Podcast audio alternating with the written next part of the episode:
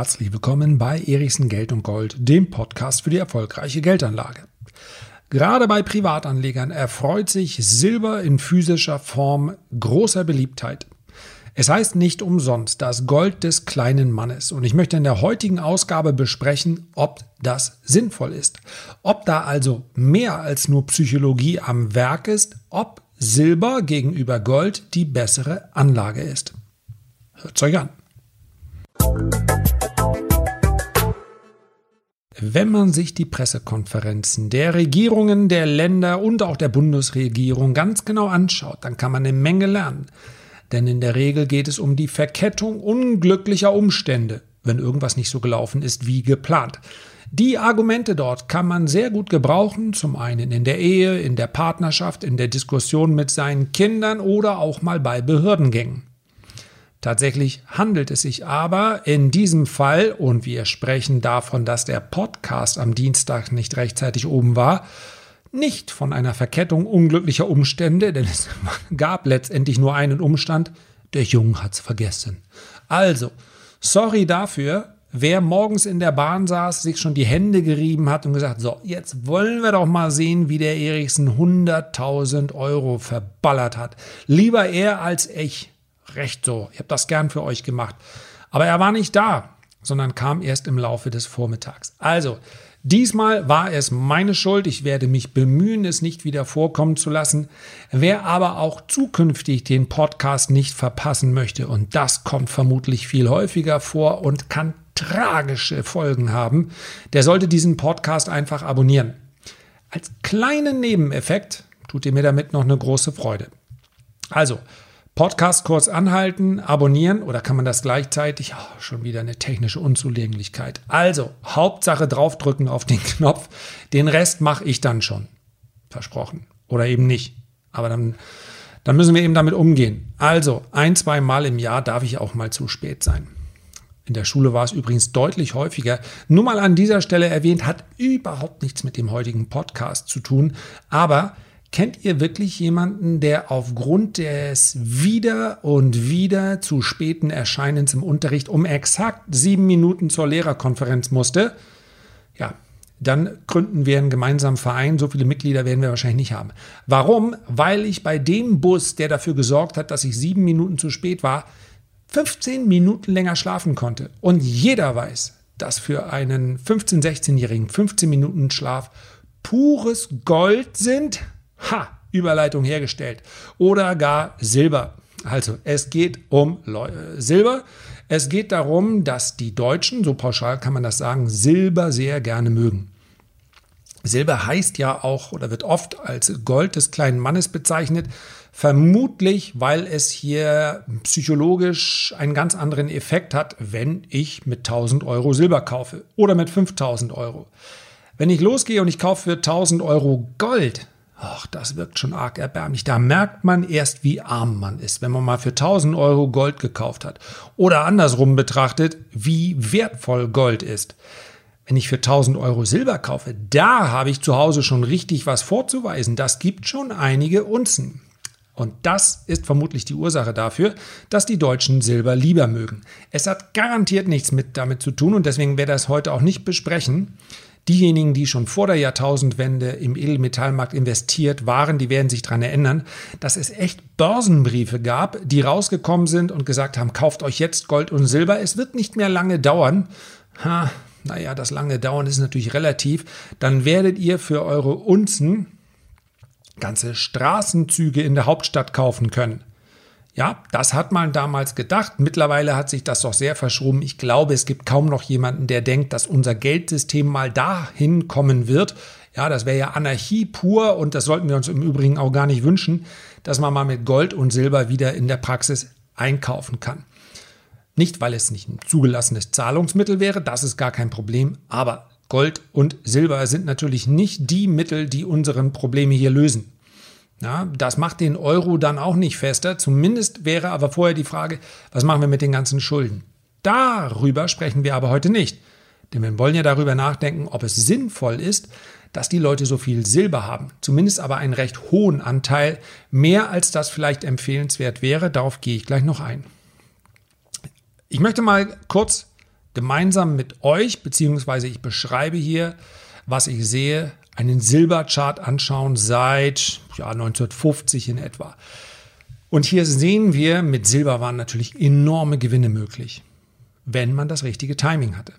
Silber ist Mitte der 70er, Ende der 70er Jahre von 100 Dollar in der Spitze, Entschuldigung, da bin ich im völlig falschen Chart. Also, äh, wir sprechen über Silber, ja, Mitte der, Ende der 70er von 5 Dollar in der Spitze bis auf 50 Dollar gestiegen.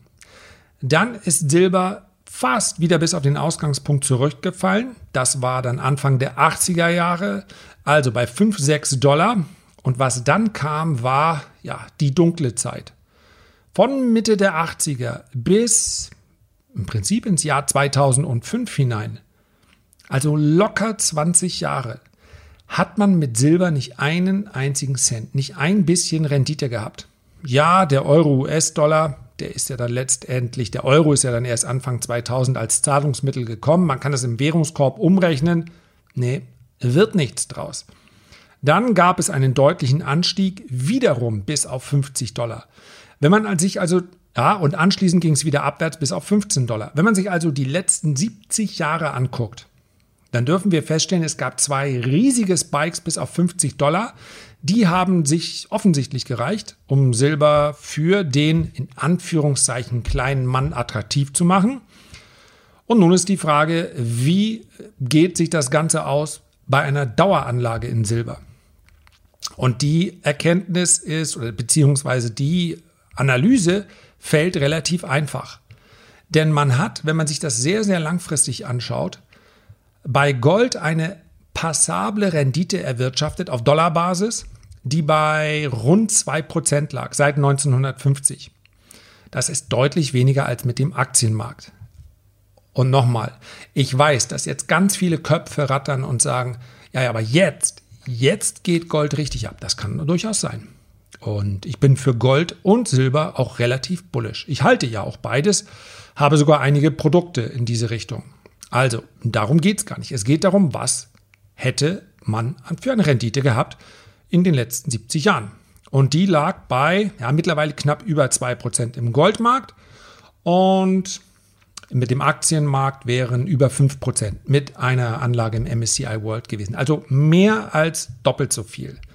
Bei Silber brauchte man, um eine positive Rendite einzufahren, sogar eine nach Inflation sogar ein gutes Timing. Ja, ist doch klar, wenn zweimal was von 50 Dollar wieder fast auf den Ausgang zurückfällt, dann kann das natürlich in der Daueranlage nicht sonderlich attraktiv daherkommen. Wir können uns mal, du hörst es im Hintergrund klicken, die Goldrenditen seit dem Jahr 2001 anschauen. Wenn wir uns das auf US-Dollar-Basis ansehen, dann sind es 2,5 Prozent. Wer auf Euro-Basis in Gold investiert hat, so wie wir alle vermutlich, ich denke mal alle, die hier zuhören, der ist dann schon bei 8 Prozent gewesen. Also in den letzten 20 Jahren war Gold auf Euro-Basis eine richtig gute Anlage. Aktien waren auch hier eine noch bessere Anlage, denn wenn etwas auf Dollarbasis auf 2,5 Prozent kommt, auf Eurobasis auf 8,5 Prozent, was ist dann passiert? Ja, dann hat der Euro gegenüber dem US-Dollar stark an Wert verloren. Und genau das ist passiert. Für die Amerikaner ist daher die Goldanlage deutlich unattraktiver gewesen als für uns.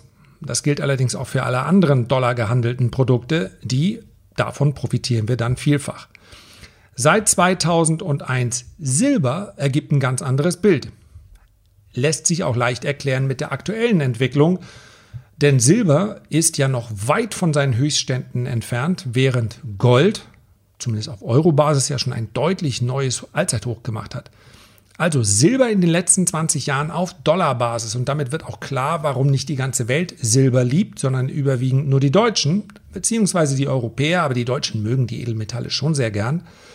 Auf Dollarbasis ein Minus von einem Prozent. Auf Eurobasis ein Plus von 4,8 Prozent. Also ein bisschen mehr als die Hälfte als die Rendite, die man mit Gold eingefahren hätte. Damit ist schon mal der Titel des heutigen Podcastes der Ausgabe beantwortet. Silber besser als Gold? Nein, zumindest nicht in dieser Marktphase. Aber, und das sind die Hoffnungen, die auf dem Silbermarkt ruhen, Im letzten Drittel, beziehungsweise ab der Hälfte, das kann man ja nicht Stichtag genau sagen, ist einer Edelmetallhosse. Und da sind wir noch nicht. Ja? Wenn ein Hoch mal gerade angekratzt wird bei einem Wert, der im Aufwärtstrend ist, so wie Gold, dann können die Hochs noch viel, viel höher liegen. Und ich rechne auch mit deutlich höheren Gold- und Silberständen. Und im letzten Drittel einer solchen Hosse, Hosse in den Edelmetallen so war es historisch, hat Silber dann richtig aufgeholt, richtig durchgehämmert. Also im Jahr 2011, das war der letzte große Peak, den wir gesehen haben, die letzte große Preisspitze.